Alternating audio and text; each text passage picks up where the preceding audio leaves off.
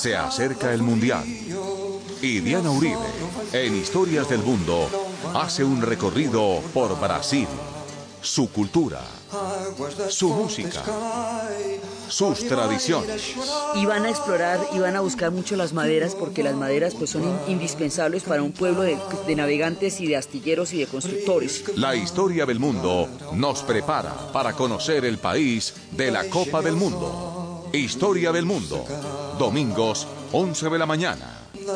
Caracol Radio, más compañía. Buenas, les invitamos a los oyentes de Caracol que quieran ponerse en contacto con los programas, llamar al 268-6797, 268-6797 o escribir al email info arroba casa de la historia punto com o director arroba casa de la historia. Hoy vamos a ver el mundo indígena y el imperio portugués en la formación del Brasil.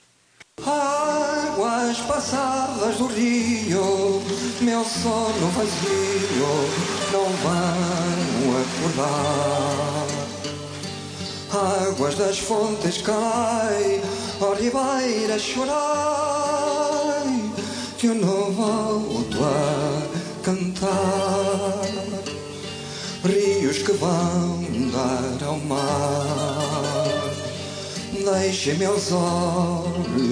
secar.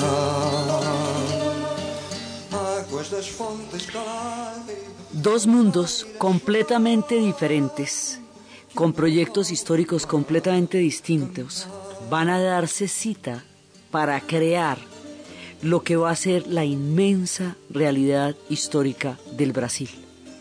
De un lado hay una selva, hay un, y de otro lado hay un proyecto científico de navegación gigantesco, hecho de una, digamos, de una dimensión y de una ambición histórica absolutamente colosales.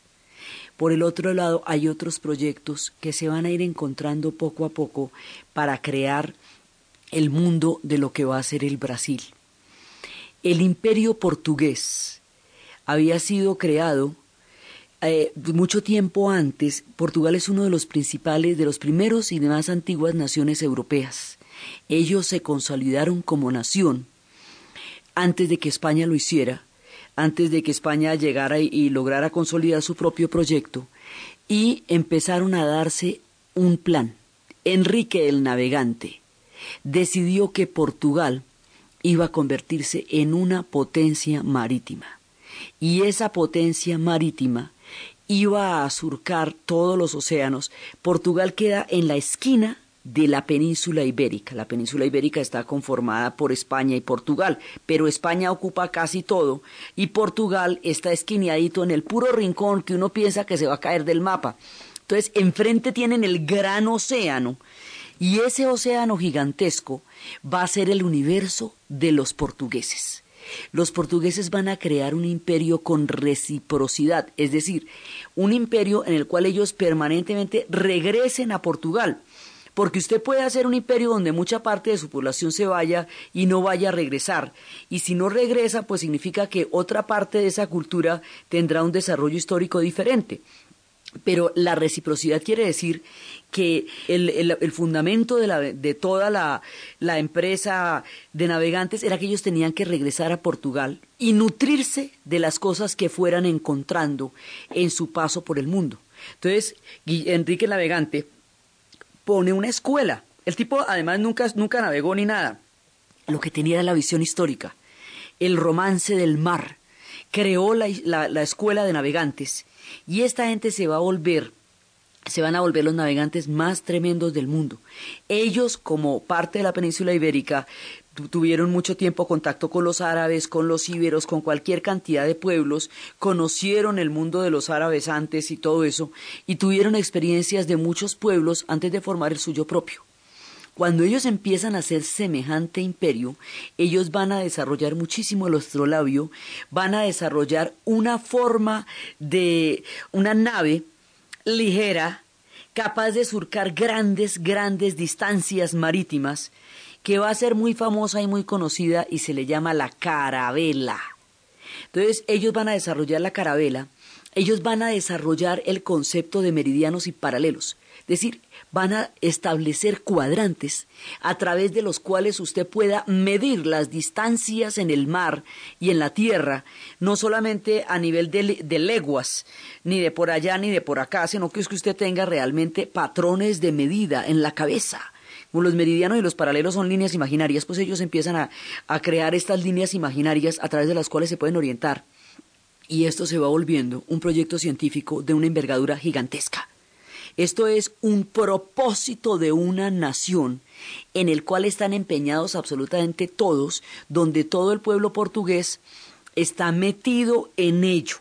Esto no es el producto de una aventura o el producto de un azar, o, esto es el, el resultado de un estudio científico y de un propósito y de de un propósito histórico fundamental. Ellos eran de los más grandes navegantes y pues en el Mediterráneo compitieron, compitieron en una época con los genoveses y con los venecianos. Por eso cuando Colón le llegó con el cuento del, del proyecto a ellos, ellos no le paran bolas porque desde su conocimiento eso no era viable. El mundo no era así de chiquito, era mucho más grande como ellos ya lo habían recorrido. Entonces era, solamente se lo compraba quien no tuviera una idea de la navegación. Entonces empieza esta gente todo su proyecto y su proyecto va a ser gigantesco, van a tener, ellos van a crear factorías. Las factorías, factorías como llaman ellos, son puntos de comercio en donde usted hace una fortificación alrededor del punto de comercio para garantizar la, la, protección del producto. eso es todo. Y es un imperio costero que va bordeando y va prácticamente va bordeando el mundo. Entonces, ellos iban a explorar, iban a buscar mucho las maderas, porque las maderas pues son indispensables para un pueblo de, navegantes y de astilleros y de constructores. Y ellos le van a dar van a llegar al Cabo de la Buena Esperanza, van a llevar a Calcuta, van a llegar a todas partes, van a llegar a Goa, al Estrecho de Hormuz, a Ceilán, van a llegar a las Islas Molucas, a Macao, a China, van a llegar a todos lados, o sea, el imperio portugués en un momento dado bordea toda la costa africana eh, occidental. Esto quiere decir Marruecos, o sea, la parte ya que va bajando de Mauritania, esto quiere decir Senegal, Costa de Marfil, esto quiere decir eh, Sierra Leona, Benin, Camerún, toda la costa la va bordeando, bordeando, bordeando y le da toda la vuelta, la va bordeando hasta el sur, hasta Angola, la, voltean por el Cabo de la Buena Esperanza, de ahí van tomando hasta Mozambique y van a llegar hasta Kenia y, y, van a tener otro, otro enclave en el estrecho de Hormuz, ya en el punto del Océano Índico, y luego van a llegar a la India y en la India van a tener Goa y luego van a llegar a Filipinas y a Japón y a las Islas Molucas. Esta gente va a hacer una cosa impresionante desde la pequeña esquina de la península ibérica y le van a dar y entonces pues es Vasco da Gama que va a ser realmente pues el que el que dé toda la vuelta el que pase por el por el cabo de la Buena Esperanza el que vaya a conocer todo eso y ellos están emprendiendo por su lado una empresa de navegación gigantesca con todas las posibilidades históricas y por el otro lado, un poquito después, es cuando se va a dar eh, la creación del Imperio Español, cuando se van a, encontrar con América. Entonces, el reparto del mundo entre portugueses y españoles es el primer reparto global, grandote que se hace en Occidente, digamos, donde usted un pedazo lo tiene usted y otro pedazo lo tengo yo. Entonces ellos empiezan a, a buscar cómo se van a repartir el mundo en el famoso Tratado de Tordesillas en 1494. Ese Tratado de Tordesillas es sobre planos, es decir, ahí se reparten, primero se reparten lo que no es de ellos, ¿no? Porque todo eso lo que se los está repartiendo son lugares a donde ellos van a llegar en calidad de invasores. Pero segundo, no tenían exactamente una idea de qué era lo que se estaban reportando. Eso era un límite al este de las Azores y al oeste de las Azores. Entonces al este de las Azores va tanto y al oeste de las Azores van tantas leguas. Después los portugueses van a empezar a, a, tratar de, gestionar que esos límites se vayan un poco más para allá, un poquito más para allá, los vayan corriendo.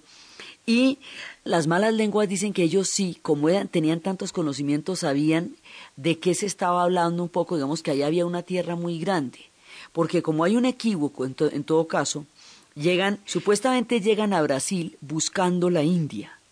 Van a llegar, esto es inclusive después de, después de la, del Tordesillas, Álvarez Cabral va a llegar en 1500, Pedro Álvarez Cabral va a llegar en 1500 y ya digamos la, la colonización propiamente dicha va a empezar en 1520. Pero hay varias versiones, hay gente que dice que los barcos empezaron a perderse y no volvían a salir, hay gente que dice que sí tenían una idea, que ahí hay una tierra muy grande y que si usted corría un poquito lo que eran los límites de Tordesillas, usted se iba a encontrar con una tierra grande.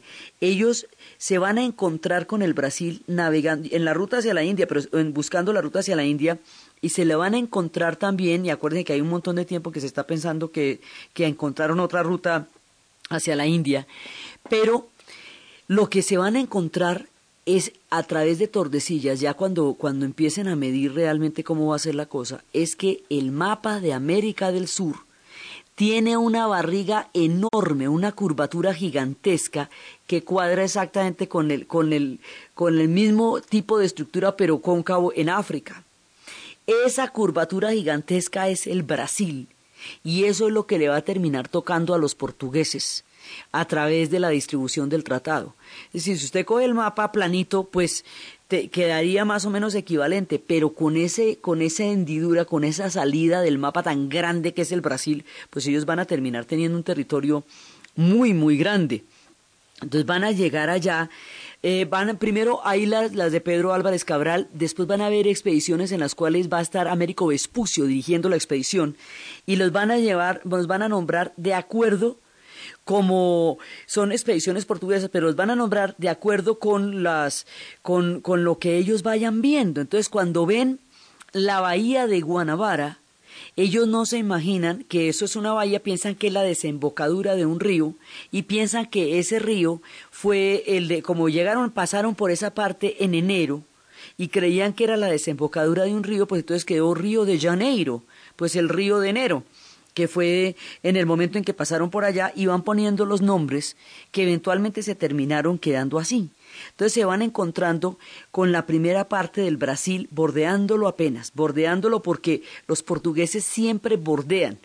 Ellos van bordeando los, los, los, lugares a donde van llegando y van construyendo un sistema de factorías. Entonces, a ellos lo que les interesa es ampliar las rutas de comercio es, digamos, lo que en, un principio les interesa y así es como se van a relacionar con los pueblos a donde llegan. Después eso, eso se va entrando y en el caso del Brasil se va a convertir en un país continental pero en un principio es simplemente bordeando, van bordeando allá y ya tienen, tienen un dominio del mundo muy grande. Para la época de 1500, como su proyecto había empezado mucho tiempo antes, como se habían unificado como una de las naciones más antiguas de Europa, habían desarrollado la lengua, la lengua de los portugueses es fundamental porque es lo que ha permitido preservar la identidad histórica con respecto a la poderosa influencia de España, que siempre fue una presión muy grande. Entonces estos pueblos que son así costeros, como, como Portugal, como Líbano, que tienen enfrente los grandes mares y detrás una franja estrecha de tierra, son grandes navegantes por definición ellos desarrollan la empresa de navegación, ellos desarrollan el idioma. El idioma les da toda la identidad y les permite tener una, una existencia histórica separada de España que después va a ser, digamos, su rival más poderoso va a ser España en ese momento. Entonces, por eso para ellos es fundamental tener en la, tener ahí un, un idioma. Ese idioma se va a volver para ellos una forma de vivir, una forma de ser, una forma de habitar el mundo y les va a dar una identidad absolutamente particular. Y lo mismo que ese idioma les va a dar una identidad totalmente particular a ellos, también se la va a dar al Brasil con respecto a América Latina cuando el Brasil empiece a existir como país. Entonces primero viene este imperio estas rutas de navegación, esta pericia de esta gente, que eran empresas absolutamente heroicas porque se hacían a la mar, estos se hacían a los grandes océanos, dándole la vuelta a los lugares más ignotos, esa pasada, por ejemplo, del cabo, por el cabo de la Buena Esperanza, cuando dan la vuelta, y empiezan a darse cuenta que por el otro lado se van a encontrar el océano Atlántico con el océano Índico, ahí se van a encontrar esos dos Y eso que en otros otro los llamaban los cabos de las tormentas, ellos los van a llamar el cabo de la buena esperanza. Ya ahí en ese momento le han dado toda la, la vuelta a la costa, habían pasado por Santa Meo Príncipe, por, arrancando de Cabo Verde, todo esto, y ya estaban en el extremo sur del África, camino hacia el oriente. Entonces, la gente que se va a encontrar con el mundo del Brasil, son los navegantes más duros que había en la época, a ellos les cabía el océano en la cabeza les cabían los meridianos, les cabían los paralelos, les cabía todo un estudio, una preparación, una, un proyecto de grandes dimensiones, digamos, esto es un plan gigantesco y a largo plazo para conquistar los mares del mundo desde una esquina pequeñísima, pequeñísima de lo que era la península ibérica, los grandes navegantes portugueses van a llegar a, los lugares más increíbles, con las empresas más arriesgadas, eran los más osados. Cuando Vasco de Gama le dan el honor de esa expedición, se lo habían dado al padre y el padre muere y el hijo decide tomar el honor y el, y el peligro de hacer en la empresa de navegación que los va a llevar a dar toda la vuelta al, al, Océano Índico y que los va a llevar hacia hacia las rutas de, del África, hacia las rutas de la India. Entonces, dentro de este proyecto global, gigantesco, de unas proporciones y de una ambición increíble, se van a encontrar con el Brasil se lo van a encontrar en un principio dicen que por azar, en otro principio dicen que buscando la India, pero se lo van a encontrar, Pedro Álvarez Cabral se lo va a encontrar. Sobre, de una vez cuando lo encuentra eso ya está repartido, ¿cierto? Porque las zonas de influencia habían quedado delimitadas, no claramente porque ese, ese tratado tiene muchas interpretaciones y esas interpretaciones son parte de todas las geografías que se han corrido. Pero en lo fundamental ahí hay una una delimitación por lo menos provisional de lo que va a ser ese mundo del imperio portugués. Entonces, como los portugueses son eh, navegantes y son constructores de barcos, la madera es fundamental para ellos.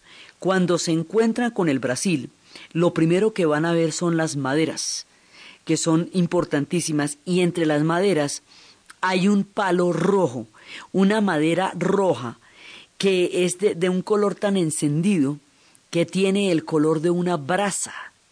Ese por el, por el color tan fuerte, tan rojo, y de ahí se extrae una, un tinte purpúreo que es con el que se va a, a, teñir la ropa.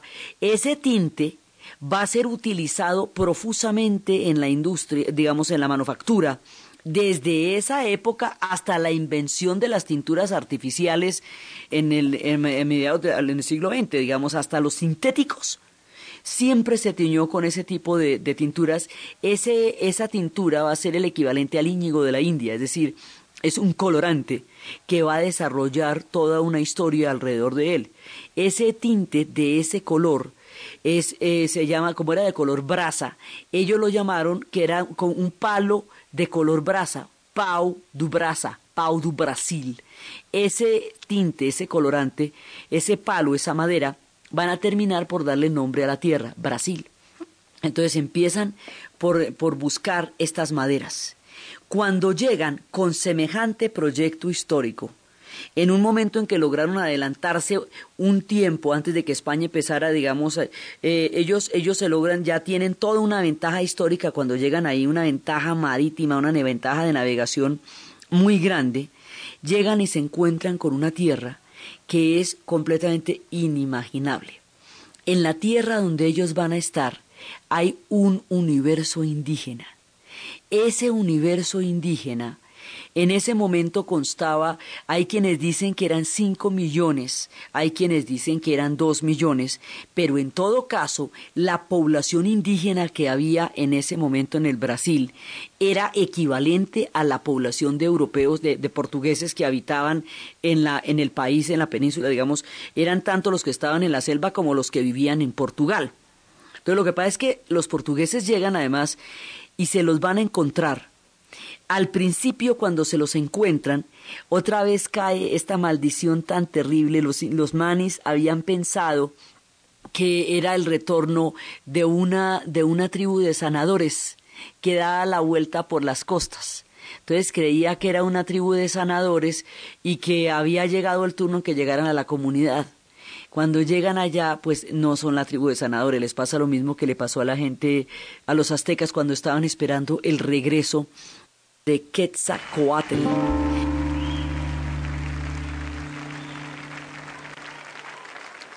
É meu e vosso este fado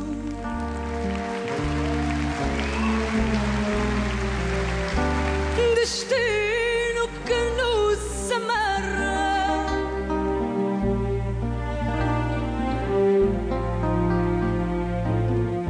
Por mais que seja negado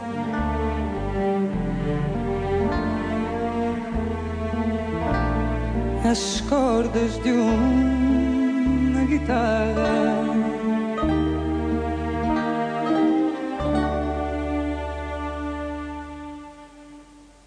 Sempre que se ouve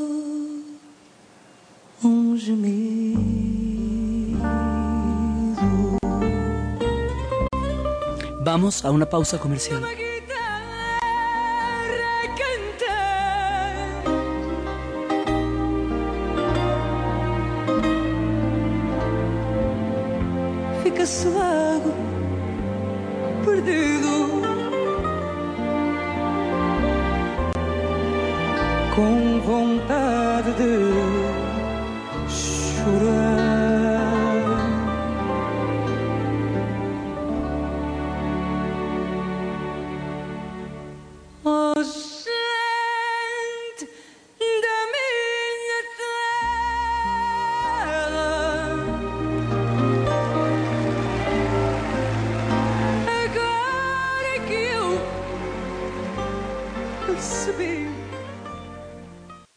DirecTV tienes el mundial como, cuando y donde tú quieras. DirecTV da la hora en Caracol Radio.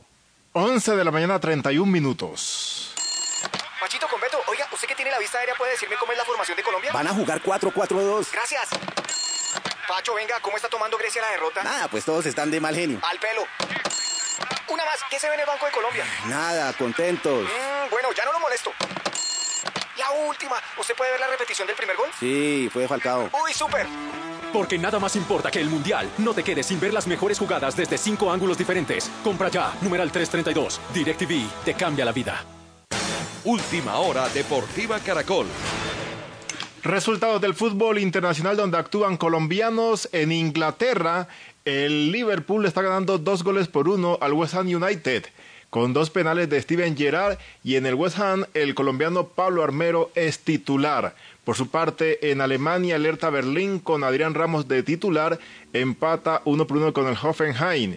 Y en España, el Elche está igualando en 66 minutos 0 por 0 con el Getafe. En el Elche, el colombiano Carlos Alberto Sánchez, jugador de la Selección Colombia, salió al minuto 55. Y en la Copa Davis el enfrentamiento entre Colombia y República Dominicana está 3-1 ya, pero con Colombia clasificado al repechaje. Y Peter Bertrand de República Dominicana le ganó a Robert Faraz 6-2, 1-6 y 4-6. Más información en www.caracol.com.co y en Twitter, arroba Caracol Deportes.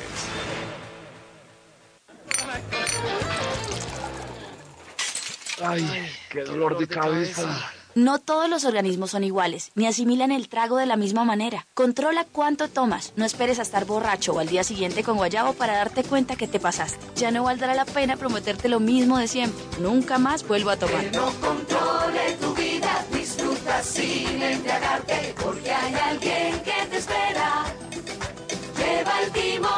Un mensaje de Caracol Social. Producto natural Gasof. Gasof no más. Off a los gases. Eliminen los gases con Gasof. Gasof suspensión y Gasof cápsulas. Calidad Natural Freshly.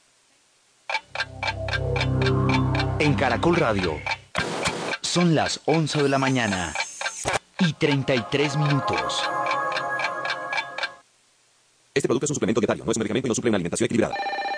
¿Punto naturista? Señora, ¿tiene Freslipausia Complex? Naturalmente, lo tomo diariamente. Es una excelente formulación. Contiene isoflavonas de soya, coral, calcio, magnesio, vitamina D3 y zinc. Porque una de 40 es mejor que dos de 20. Fresley Pausia Complex. Calidad Natural Fresley. Tratamientos científicos con productos naturales. Formulación especial con isoflavonas de soya, coral, calcio, magnesio, vitamina D3 y zinc. Porque una de 40 es mejor que dos de 20. La John F. Kennedy celebra sus 50 años con tasas de locura. Pague sus deudas en otras entidades con crédito oxígeno al 0.89 mensual. Crédito consumo hipotecario para lo que necesite hasta el 1.19 mensual. Aplican condiciones. Cooperativa Financiera John F. Kennedy. Vigilada Superintendencia Financiera de Colombia. Un negocio donde todos ganamos.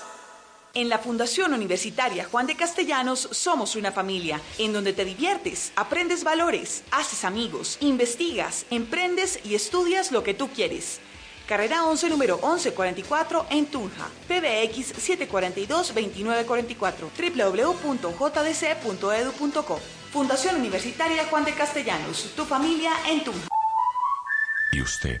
¿Cómo durmió anoche? Comodísimo. Colchones comodísimos para dormir profundamente. Con Efecti, cualquier colombiano puede hacer sus giros, pagos y recargas.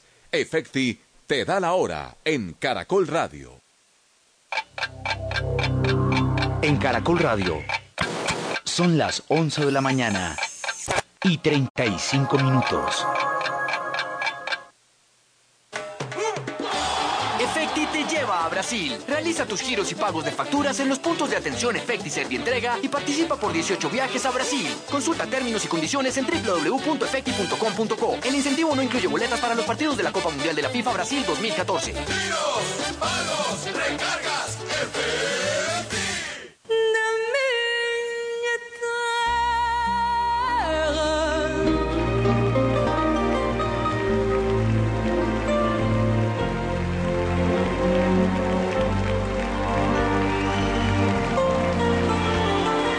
Regresamos con Historia del Mundo.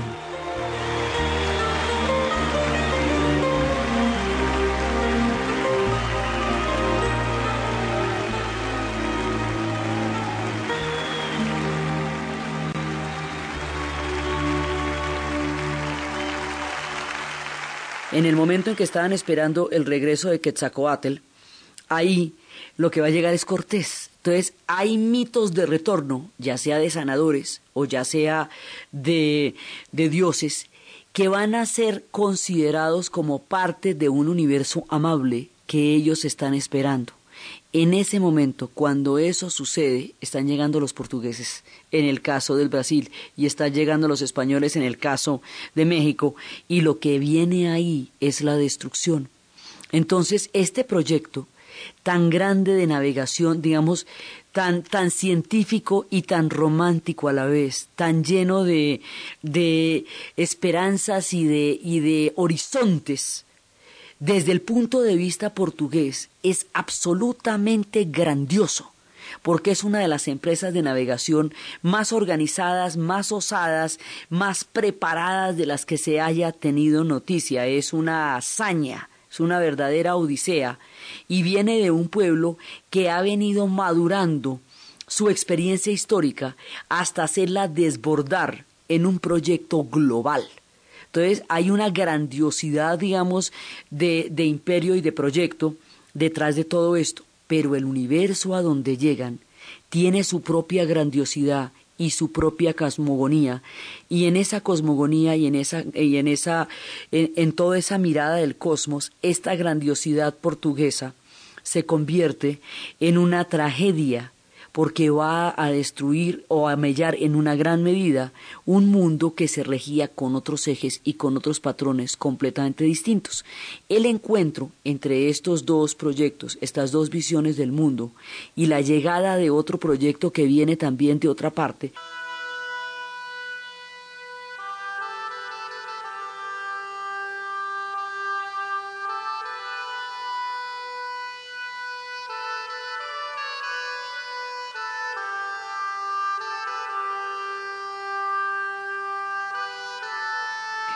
Para cuando los portugueses llegan al Brasil, lo que han hecho ya es una cosa impresionante. Saliendo de 1394, desde la época de Enrique el Navegante, cuando empieza a lanzar las expediciones, ellos han explorado todas las costas de, de- de África.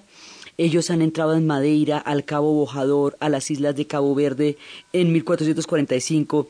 Bartolomé Díaz dobla el Cabo de la Buena Esperanza, abre la ruta hacia las Indias por el África Oriental. Esa ruta la usa Vasco de Gama cuando va a llegar a, a las Indias en 1498. Luego le quitan a los musulmanes el monopolio que tenían en Oriente y Occidente para importar especias.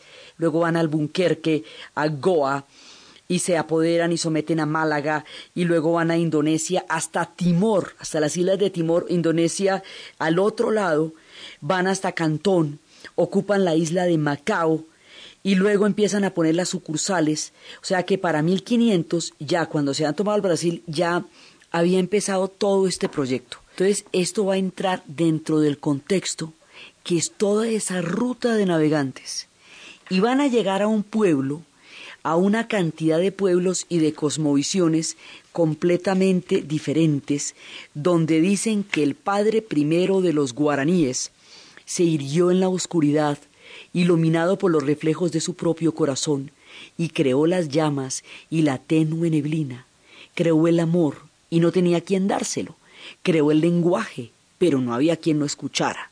Entonces encomendó a las divinidades que construyeran un mundo y que se hicieran cargo del fuego, la niebla, la lluvia y el viento. Y les entregó la música y las palabras del himno sagrado para que dieran vida a las mujeres y a los hombres. Así el amor se hizo comunión, el lenguaje cobró vida y el Padre primero redimió su soledad. Él acompaña a los hombres y a las mujeres que caminan y cantan. Ya estamos pisando esta tierra, ya estamos pisando esta tierra reluciente. Así cantaban y contaban también las historias de un pueblo que había encontrado un día comida y había encontrado una cantidad de cosas lo más lindas después del diluvio, cuando la selva estaba verde, verde estaba ya la selva, pero vacía.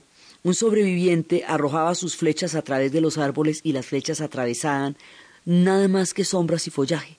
Al anochecer, al cabo de mucho caminar, buscando al sobreviviente, regresó a su refugio y encontró carne asada, tortas de mandioca. Lo mismo ocurrió al día siguiente y al otro día también volvió y pasó lo mismo. Él había desesperado de hambre y soledad y se preguntó a quién debía agradecerle tan buena suerte. Al amanecer se escondió y esperó. Dos papagayos llegaron desde el cielo y se posaron rápidamente sobre la tierra, se convirtieron en mujeres, encendieron el fuego y se pusieron a cocinar. El único hombre que en ese momento estaba eligió a la que tenía los cabellos más largos y la que lucía las plumas más altas y más coloridas, la que le parecía pues la más bonita, la más llamativa, la más mamita. Y la otra mujer, desdeñada, se alejó volando, convertida en papagayo. Entonces los indios mainas, descendientes de esta pareja original, cuando dicen, maldicen a sus antepasados, dicen que cuando sus mujeres no quieren trabajar y están gruñonas y de mal genio, dicen que la culpa la tuvo el padre original porque eligió a la inútil. Y la otra se convirtió en el padre y la madre de todos los papagayos que viven en la selva. Entonces se va creando un mundo así, un mundo basado en la alimentación de la mandioca, un, un, un, mundo donde esa mandioca la van a coger y la van a convertir en un pan, en una comida, le van a quitar el veneno, que era lo que, lo que la hacía tan peligrosa, y la van a convertir en un alimento fundamental. Y con eso es que van a sobrevivir. Dicen y cuenta la leyenda que ningún hombre la había tocado, pero un niño creció en el vientre de la hija del jefe. Lo llamaron Mani. Pocos días después de nacer ya corría y conversaba. Desde los más remotos rincones de la selva venían a conocer al prodigioso Mani. Entonces no, el tipo no tenía ninguna enfermedad, el niño ni nada, pero al cumplir un año dijo me va a morir y se murió.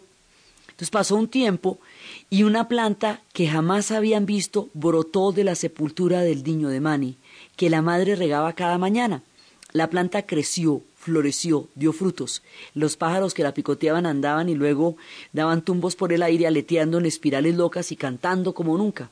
Un día la tierra se abrió donde Mani yacía. El jefe hundió la mano y arrancó una raíz grande y carnosa que rayó con una piedra, hizo una pasta, la exprimió y al amor del fuego coció pan para todo el mundo. Nombraron Mani Oca a esa raíz, es decir, casa de Mani. Y mandioca es el nombre que tiene la yuca en la cuenca amazónica y en otros lugares.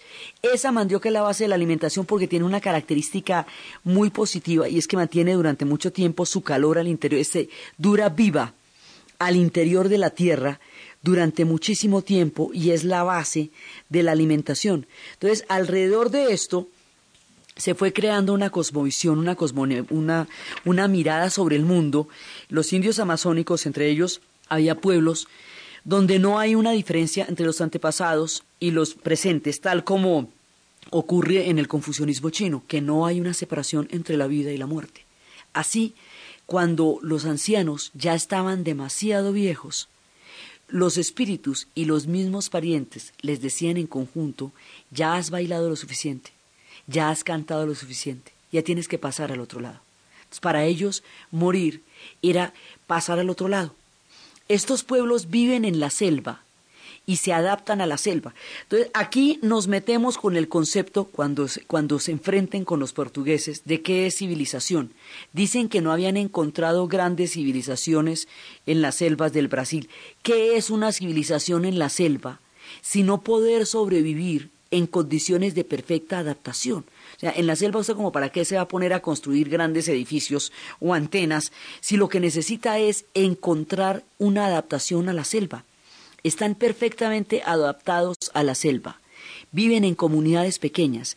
Hay grupos muy grandes, digamos, hay familias enormes. Los tupi guaraní son una familia lingüística enorme, pero viven en pequeños grupos porque la selva no aguanta comunidades humanas de gran tamaño. Así que cada vez que uno de estos grupos se hacía demasiado grande, de ahí salía otro grupo y formaba otro combo, otra tribu. Un poco como también hacían los griegos, cada vez que una ciudad se volvía muy grande salía otra ciudad de ahí y también hacían los, los vikingos, los nórdicos, cada vez que había demasiada población en una zona, de ahí se limitaban otros a crear otra zona distinta.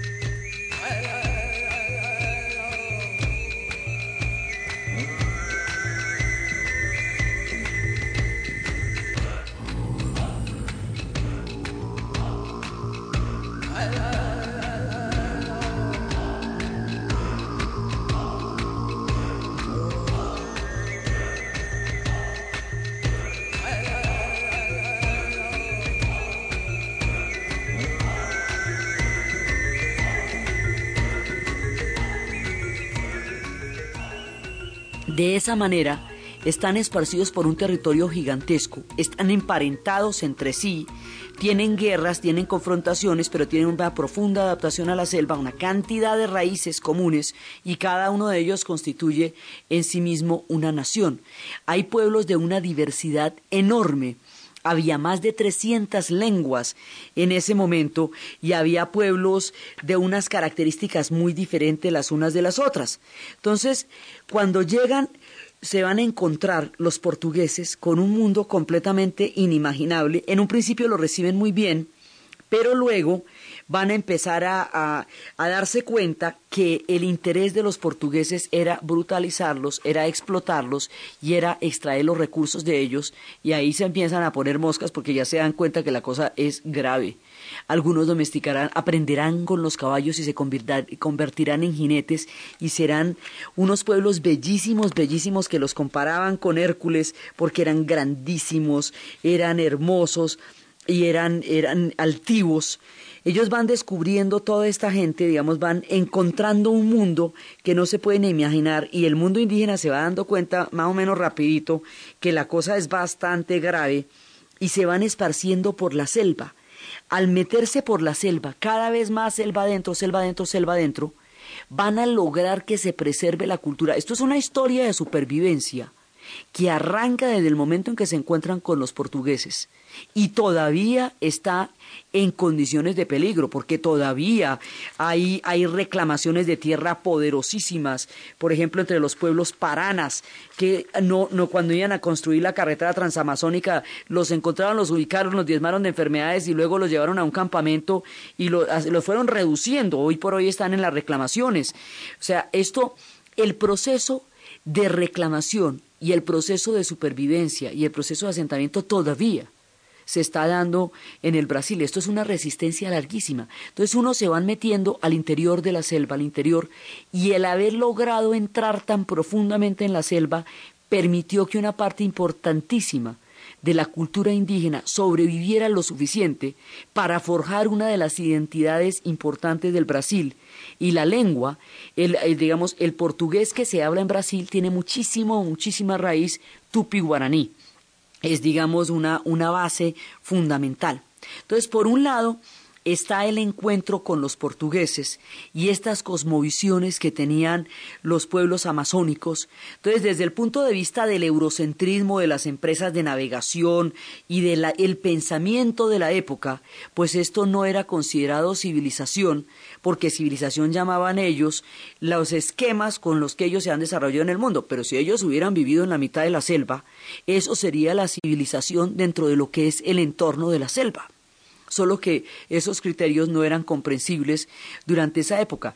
La persistencia con la que se llevaban las maderas permanentemente para Europa, para construir los barcos y para llevar el, la tintura del Pau de Brasil, hacía pensar a uno de los antiguos jefes de las tribus que estaban muy locos, decía muy loca esta gente, oiga, ¿ustedes acaso no tienen leña allá en Europa como para que tengan que trasladar la leña desde acá? Rarísimo pues que se les dé por llevar leña con tanta celeridad como si no tuvieran allá leña que quemar. Les parecía muy extraña esa, esa compulsividad para explotar los recursos y van a intentar poner a la población indígena a trabajar en lo que se llama trabajo compulsivo para extraer esos recursos y la población indígena ni quiere ni puede ni le interesa trabajar de esa manera y no se van a dejar esclavizar en, los términos en que fueron requeridos y eso los va a ir diezmando seriamente. Este es el contacto con los portugueses, pero hay otro tipo de contacto con otro proyecto histórico que también se va a dar en estas zonas y que es muy particular de esta historia. Son los jesuitas, que viene la compañía de Jesús, que se va a encontrar con la gente del guaraní, de los tupi guaraní. Esto es lo, más o menos nos situamos en lo que hoy es Paraguay, que en ese momento, en los límites del Paraguay, que es el punto donde se encontraban las tierras del Brasil con las tierras del Paraguay, más o menos ahí. En esa zona existían pues los guaraní y los jesuitas van a encontrar en la, digamos, en la inocencia de los guaraní una forma de crear un nombre nuevo de volver a ser un cristianismo primitivo, empezando desde cero, sin, la, sin toda la corrupción y la rapacidad, sin todos los vicios del hombre europeo, y le apuestan a un cristianismo primigenio como el que surgió, como el más humilde desde el punto de vista jesuita, y se van a, van a entrar con ellos en lo que se va a conocer como las misiones. Entonces las misiones es el encuentro jesuítico con los pueblos guaraníes.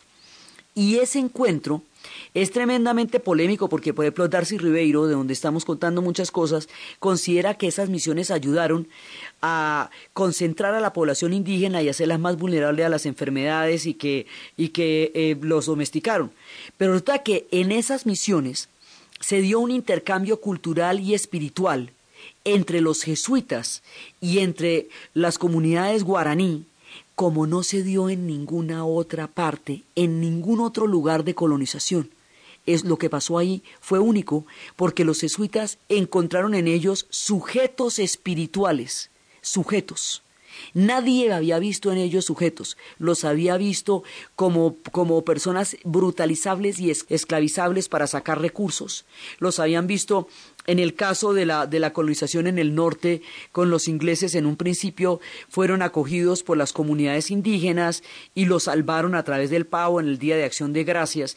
Y más adelante, a la segunda generación, se les ocurrió que lo que querían eran las tierras y que los indios eran un obstáculo para las tierras y procedieron a un exterminio que acabó con todas las naciones indias de América del Norte, terminó llevándolos en reservaciones y les quitó absolutamente toda la tierra. Entonces, en el norte la cosa es de exterminio total en el Brasil es de, es de explotación de los recursos. En esa explotación hay una mezcla profunda de los portugueses con los indígenas, porque llegaban solos y los portugueses se fueron mezclando con todo el mundo. Se mezclaban con la gente de Macao, con la gente de Goa, con la gente de Timor, con la gente de, de Santomé. Digamos, siempre entraron en contacto y en mezclas con los pueblos a donde fueron. Entonces se van a mezclar también con los pueblos indígenas. Pero la idea de que el otro era una utilización para los recursos que yo por los que yo voy a comerciar, que era la que tenían los europeos, eran instrumentos para comercializar lo que eran sus planes de, de navegación y de enriquecimiento de imperio. Para los jesuitas, las misiones eran algo completamente diferente. Para los jesuitas las misiones eran una oportunidad espiritual única de retomar el sentido de, digamos, de ingenuidad y de inocencia del cristianismo para crear una nueva comunidad que ya no tuviera los vicios que todas las demás comunidades habían desarrollado a lo largo de los siglos. Y aquí va a haber un intercambio de música, de cultura, de espiritualidad, donde los jesuitas se van a ver tan comprometidos que cuando se expulsen las misiones y cuando la, misma orden, cuando ellos tengan que desalojar, ellos van a armar a los indios y van a pelear con los indios defendiendo su propio proyecto y van a morir con ellos defendiendo su propio proyecto enclavado en la mitad de la selva. Esta, este episodio fue llevado al cine en una película que se llama La Misión, que es con Jeremy Irons y con Robert De Niro que cuenta la historia de estas misiones donde se dio un intercambio espiritual único, cualquiera que sea el enfoque antropológico, ahí hubo un intercambio espiritual que no se dio en ningún otro encuentro entre el hombre blanco o el hombre europeo y las poblaciones indígenas en ninguna otra parte del planeta, porque en todas la relación fue de depredación. Aquí hubo un encuentro espiritual. Aquí había un proyecto jesuítico, aquí había un mundo indígena, aquí había un proyecto portugués de navegación, y van asentando desde las diferentes cosmovisiones, desde la grandeza de la selva y desde la, la, ambición del plan del proyecto portugués, van asentando las bases de lo que va a ser este Brasil. Este es el primer Brasil con el que nos vamos a encontrar, un Brasil indígena de profunda raigambre, de muchísima fuerza.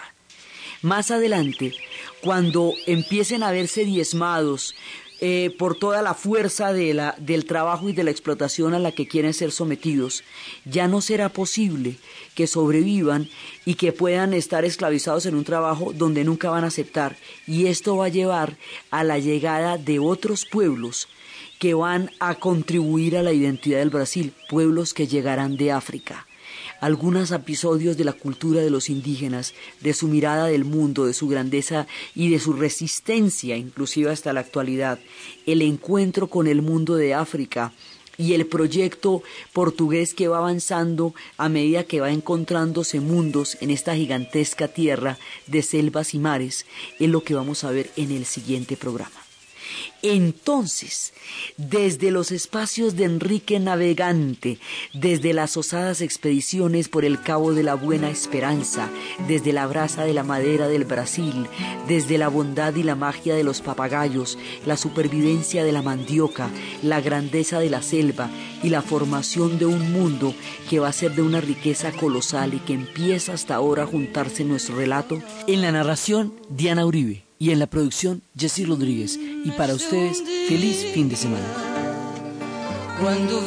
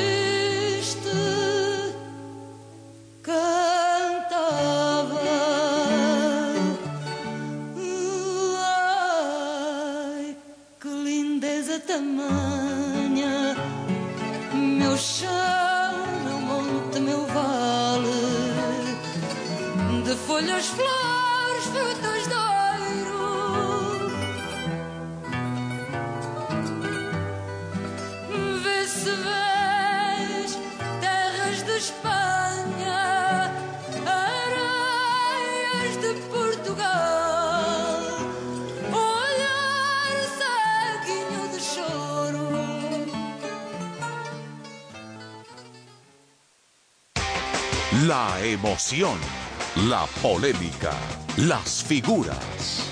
Todo sobre el deporte del mundo en el Carrusel Mundial. Domingo 8 de la noche con las voces más goleadoras de la radio de Hispanoamérica.